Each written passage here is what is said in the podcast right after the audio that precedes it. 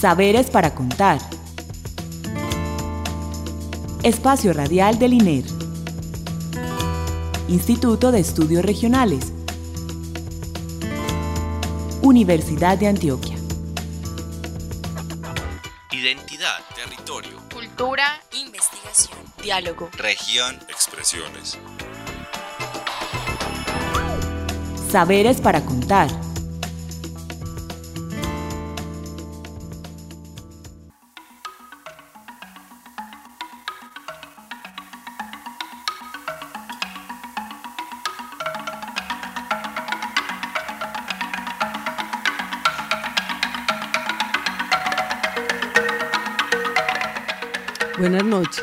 Les damos la bienvenida a nuestro programa Saberes para Contar, el programa radial con el que el Instituto de Estudios Regionales em, comparte con todos ustedes los conocimientos de nuestros investigadores y las personas y comunidades con quienes produce tales conocimientos.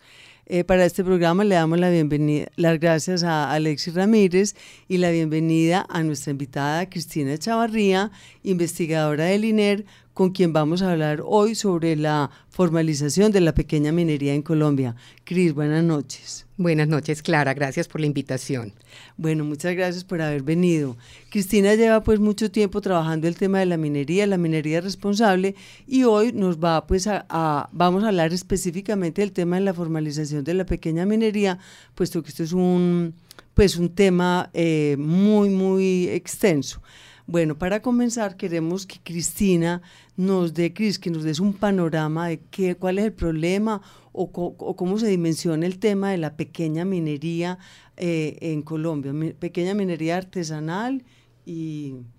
Gracias, Clara. Bueno, es un problema complejo. Realmente la pequeña minería y la minería artesanal o ancestral se ha venido practicando en Colombia desde tiempos inmemoriales. Inicialmente la gente em, llegaba a los campos, eh, por ejemplo, negros libres o eh, criollos sin tierra, se dedicaron a la minería y en realidad solo bastaba decir, bueno, yo ya me tomé este pedazo, porque no había realmente un control sobre el territorio por parte del Estado durante muchos siglos. Eh, más o menos a partir de los años 60, 70, empezó el gobierno realmente a tratar como de organizar el sector minero y a lo largo de todos estos años eh, se han dado siete procesos de formalización, leyes que, han eh, puesto unas condiciones específicas para que estos mineros artesanales de subsistencia informales se legalicen y puedan tener acceso a trabajar al amparo de un título legal. Sin embargo, hoy en día la situación, según un censo, el último censo minero del año 2013, hecho por el Ministerio de Minas, es que el 72% de las operaciones mineras en Colombia pertenecen a lo que podríamos llamar minería artesanal y de pequeña escala, o sea, minería pequeña. Pero 63% del total de las operaciones todavía son informales, es decir, no están trabajando al amparo de un título ni con licencias y solamente el 1% pertenece a operaciones de minería de gran escala. Entonces, es muy importante para el Estado y para los colombianos tratar de regular una actividad que no va a desaparecer. Si bien se puede regular y se puede formalizar y se les puede dar derechos y apoyo, es muy importante hacerlo porque ello contribuiría muchísimo a combatir la pobreza, a generar trabajo decente, eh, etcétera, etcétera. Eh, la cuestión es cómo lo hacemos. Además de ser un problema nacional, porque en el libro que ahora nos dices cuál que ustedes publicaron o que publicaste, eh, 44% del, de los departamentos del país tienen producción minera, o sea que es un tema nacional. Sí, es un tema nacional. Hay minería en, muchas regiones del territorio nacional, no solamente minería de oro. Eh, acordémonos que también todos los materiales que utilizamos, eh, que vienen de los minerales, como lo que es el cemento, todo lo que se necesita para las viviendas, todos los metales que utilizamos en nuestros celulares, en todos los autos, en las neveras, en todo. O sea, son minerales que no vamos a dejar de producir. Creo que el gran debate está en torno de la producción de oro, porque hay mucho cuestionamiento sobre la función y el uso del oro y cómo debemos estar o no, eh, digamos, eh, realizando una minería que causa grandes impactos ambientales, impactos sociales, y fuera de eso, como hemos visto en, en, la, en la última década, en los últimos 15 años, muchas de las zonas productoras de oro han sido tomadas por los grupos armados ilegales, quienes han migrado de la producción de coca eh, y otras cosas hacia la minería de oro, dado los altos precios del oro en los últimos 10 años. Bueno, esa, eh, esa anotación es muy importante para que entremos como a una segunda pregunta, a diferenciar qué es lo que se considera minería legal, minería informal, minería artesanal y ahora lo que estamos viendo es la minería criminal y lo que vemos que pasa pues en el Bajo Cauca y otras zonas pues, del país. Yo creo que ahí está parte del meollo del asunto, Clara, porque ha habido una descoordinación desde la legislación misma al desaparecer lo que es nuestro código de minas vigente, la ley 685 del 2001, desapareció las escalas en la minería y puso para todas un mismo rasero, es decir, un minero artesanal del Chocó tenía que cumplir con los mismos requisitos que el Cerrejón para poder eh, eh, tener acceso a un título legal. Entonces había una gran inequidad y no había un acercamiento diferenciado y muchos de los mineros que pudieron haberse formalizado en las distintas oportunidades que abrió el gobierno históricamente no lo hicieron por una serie de razones que vamos a discutir más adelante. Pero entonces el glosario minero no diferencia claramente o hasta muy poco no lo hizo entre la minería informal y la minería ilegal criminal. Entonces el Estado, el gobierno que quiso, digamos, emprender una serie de acciones para controlar la minería ilegal criminal, como parte de un acuerdo que hubo de los países del, Pacto Andino para combatir la minería ilegal, una decisión de los ministros de Relaciones Exteriores, eh, y, eh, digamos, sacó un decreto en el cual se ordenaba destruir toda la maquinaria toda la maquinaria minera, confiscar el mineral. Y en este contexto, digamos, de persecución policial, eh, cayeron los mineros informales. ¿Y eso fue cuándo? A partir eso ha sido a partir del año 2012-2013 que se ha venido viendo la interdicción contra la minería criminal que hemos visto mucho en la prensa. El tema es que para la policía que se rige, digamos, por la definición del glosario minero, si un minero no puede demostrar su título minero, su licencia ambiental, su, su plan de trabajo y obra, si no está registrado en el catastro minero nacional, entonces no se considera un minero ilegal. Y se le da el mismo tratamiento que al minero criminal que tiene una gran inversión de capital en retroexcavadoras, en elevadores, en camiones, etcétera, y que viene, digamos, de unos circuitos de dineros muy distintos a la capacidad que puede tener el pequeño minero o el minero artesanal.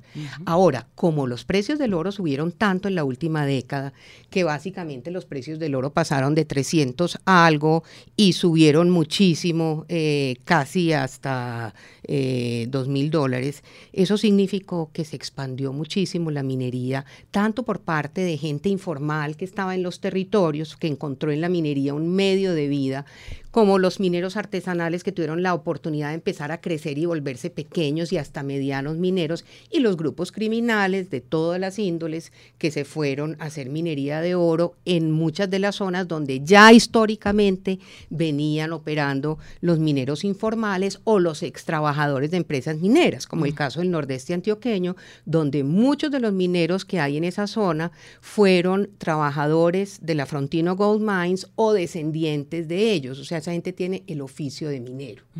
Entonces, ese es el gran problema. propiamente la cultura minera, o sea... Eh, eh, eh, esa es una parte de la cultura minera, que la encontramos en, una, en algunas zonas del país que han sido históricamente mineras, en Caldas, en Marmato también lo vemos, obviamente en el Chocó, porque los negros han sido una fuerza y una mano de obra importantísima en la minería. Muchos esclavos negros compraron su libertad con el oro que lograban sacar trabajando los domingos en, los tajos o en los socavones de los, eh, de los patrones, etcétera. Entonces, hay, hay una gran tradición minera que no ha sido bien reconocida actualmente y que no cabe dentro de la persecución de la minería ilegal criminal.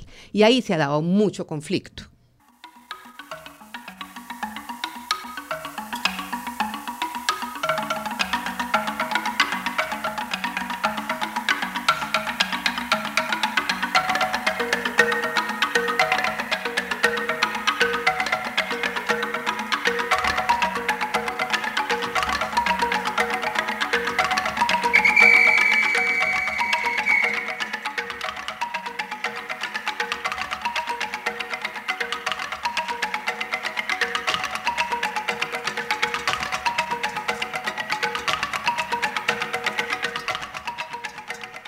Bueno, Cris, ¿por qué no se ha podido formalizar la minería artesanal y la minería pues tradicional después de que se ha hablado tanto de este tema?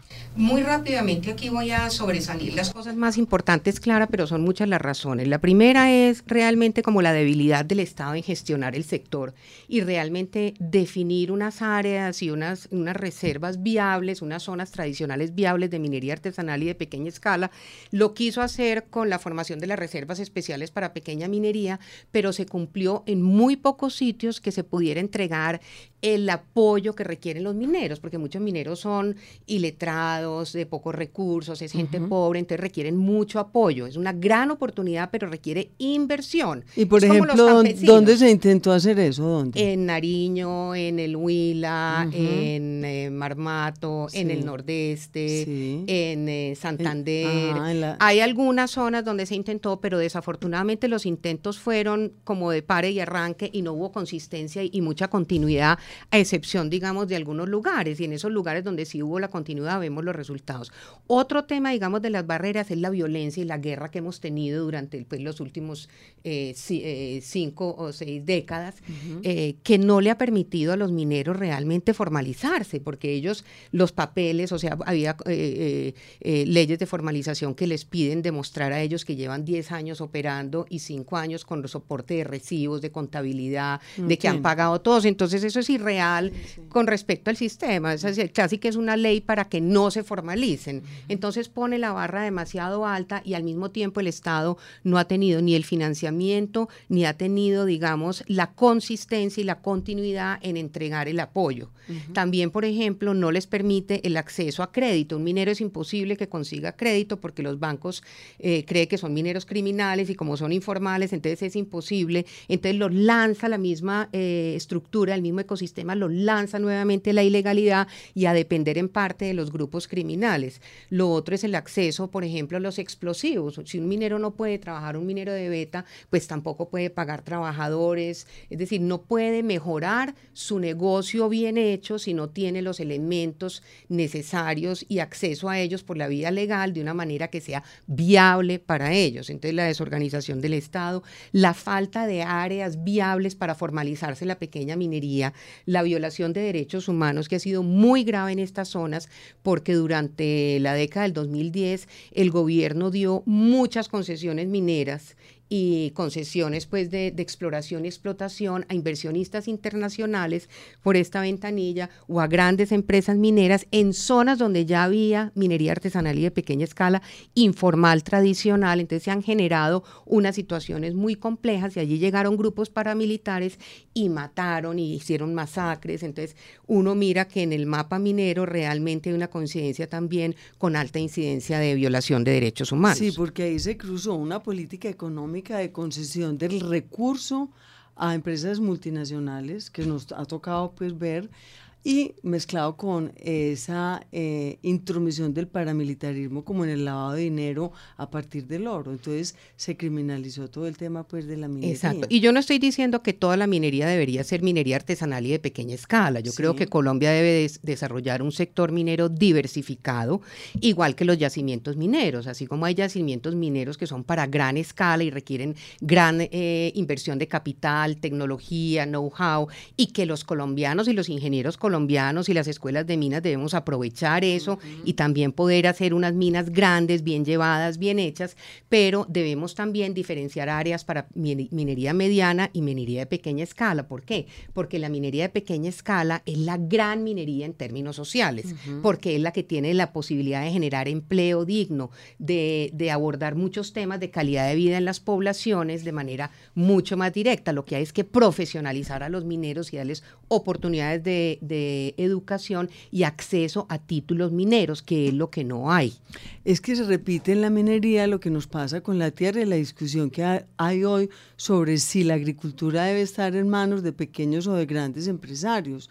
Y es un problema que, falso problema, porque lo que está es polarizando una economía, una visión economicista contra una visión social. Entonces hay que como que buscar cómo conciliar ambas cosas. Sí, y ha habido, ha habido ensayos interesantes en Colombia, por ejemplo, los distritos mineros, que eran zonas, digamos, que son ricas en minerales, municipios y regiones ricas en minerales, en donde se buscó en un momento dado, idealmente, generar aglomeraciones mineras y cadenas productivas desde la mina hasta el mercado, donde se podían articular negocios de todos los tamaños, pero de una manera transparente, ética, productiva, en donde se promoviera pues como más el conocimiento, la educación, las buenas prácticas.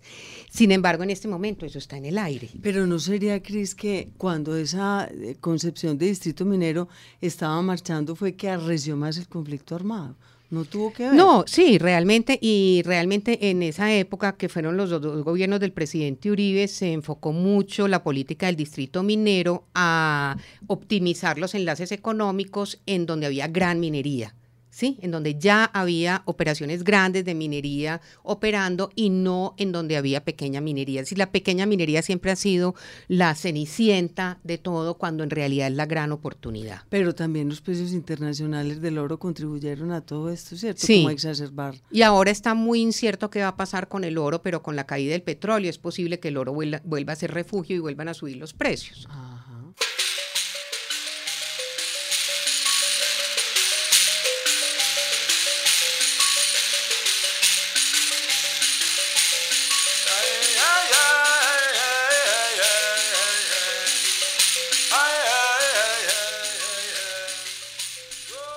Bueno, Cris, hablemos de, yo sé que tú tienes pues mucho para contar con relación a, hay una, ¿qué política de formalización y qué oportunidades habría para proceder a formalizar a todos estos mineros? En ese momento el gobierno de Colombia en el 2013 lanzó una política de formalización que es muy innovadora.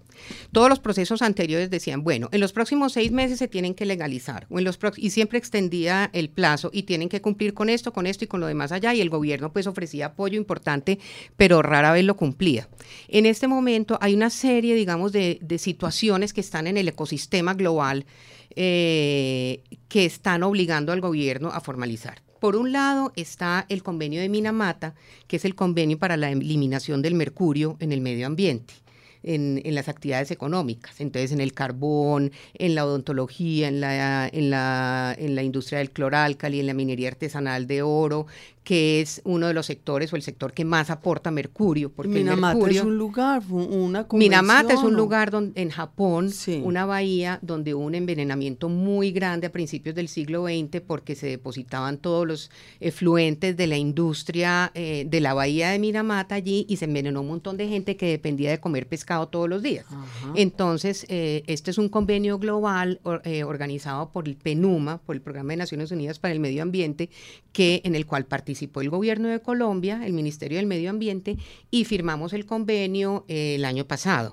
Eso se implementa a través de un plan nacional de, implementación del convenio de Minamata y el primer sector abordado por el Estado es la minería artesanal y de pequeña escala, porque el gobierno se comprometió con unas metas muy estrictas y está esperando que sea la minería artesanal y de pequeña escala de oro la que cumpla esas metas. Entonces hay un dilema muy grande. Si bien es una cosa que jalona desde la política pública la obligatoriedad de hacer algo, Al mismo tiempo escogieron el sector más complejo y más vulnerable y solo le dieron cinco años para eliminar el mercurio, mientras que las carboeléctricas, por ejemplo, que tienen muchos más recursos, tienen 10 años para eliminar el mercurio. Entonces también hay una inequidad incluso en la aplicación de esa política.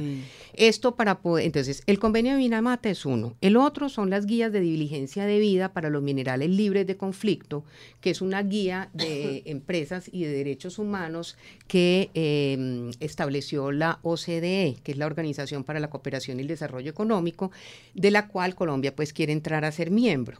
Y para eso eh, la minería de Colombia, para no ser boicoteada, como lo es, por ejemplo, la minería o los metales del Congo que financian la guerra, como en Colombia los minerales también financian la guerra y la han venido financiando, Colombia tiene que demostrar que sus minerales son libres de conflicto y tiene que establecer cadenas productivas desde la base, desde las minas de los mineros artesanales y de pequeña escala o medianos o grandes, hasta el mercado, cadenas transparentes, trazables, que cumplan con unos requisitos básicos de no violación a los derechos humanos, de no trabajo infantil, etcétera, etcétera, para poder entrar a ser parte de la OCDE. ese es otro otro de los elementos que está jalonando, digamos, presionando al gobierno hacer algo. Lo otro son los convenios sobre trabajo infantil también, que hay mucho trabajo infantil minero y mucha violación de, los derechos humanos de jóvenes eh, a través de la prostitución de zonas mineras. Y por otro lado está la resistencia y la lucha y las manifestaciones y los paros y las protestas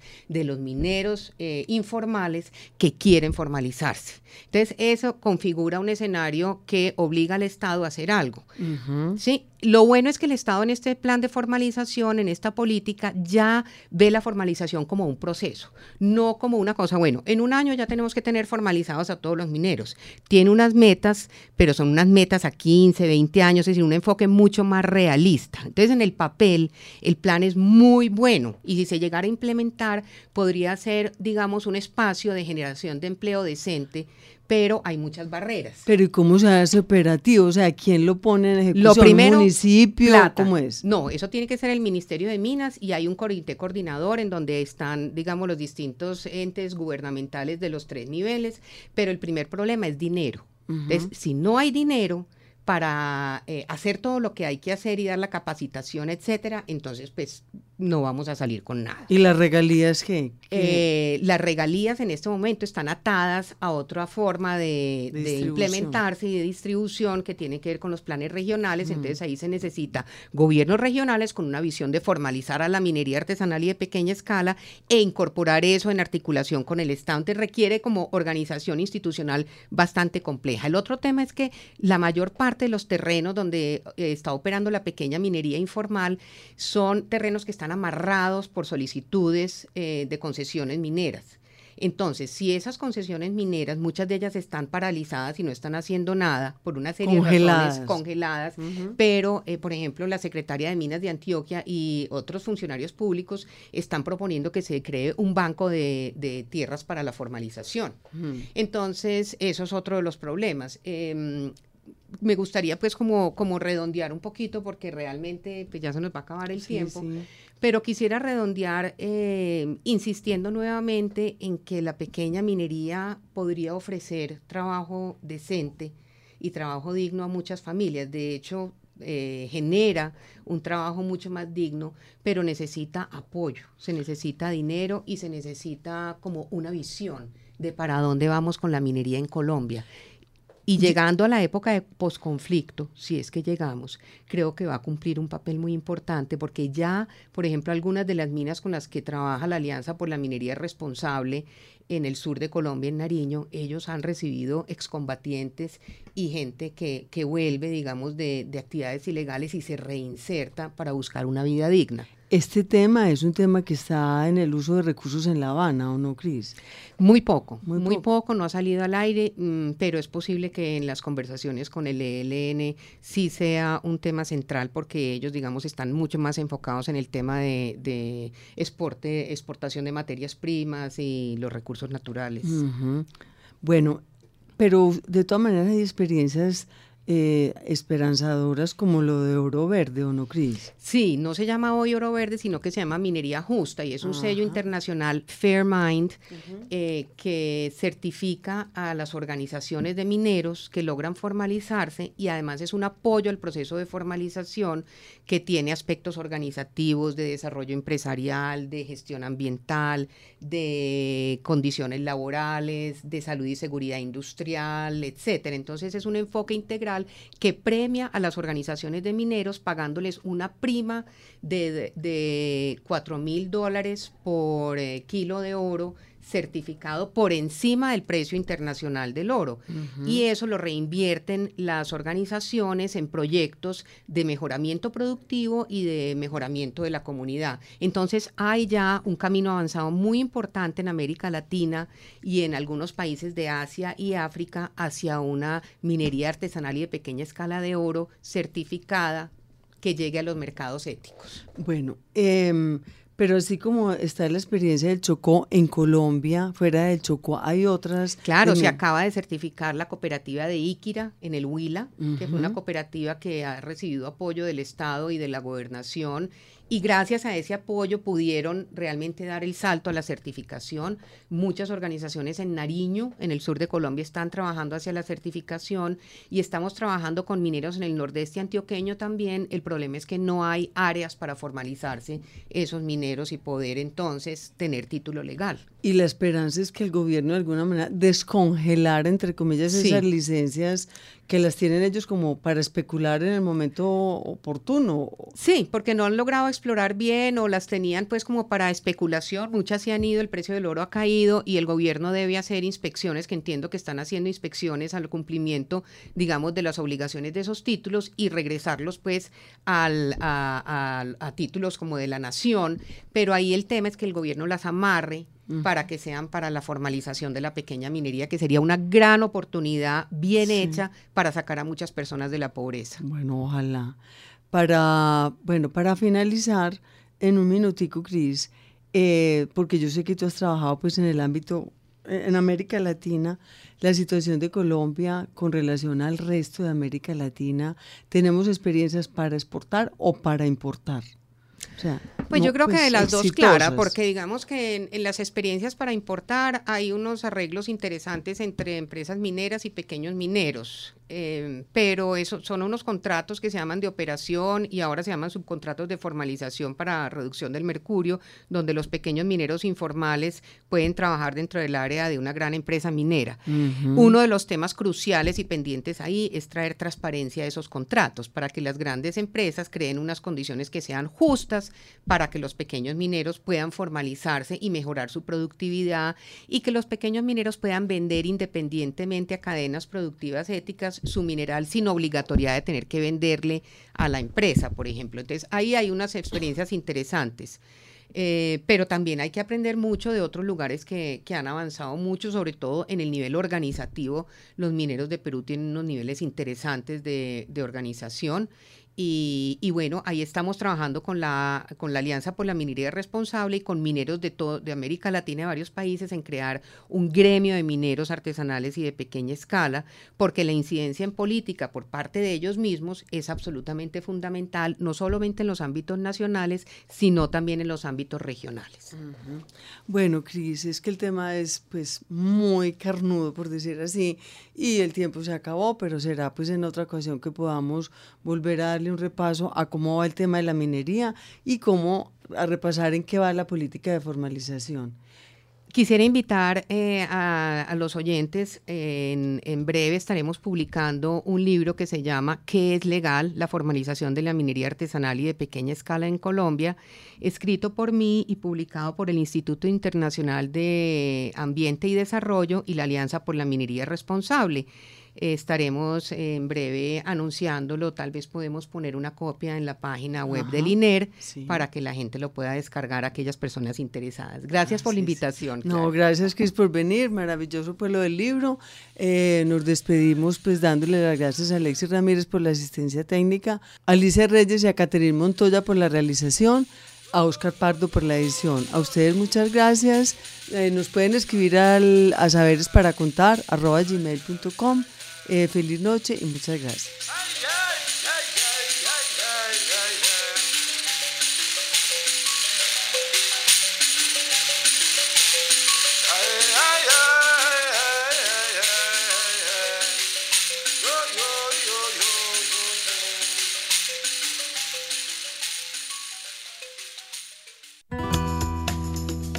Saberes para contar.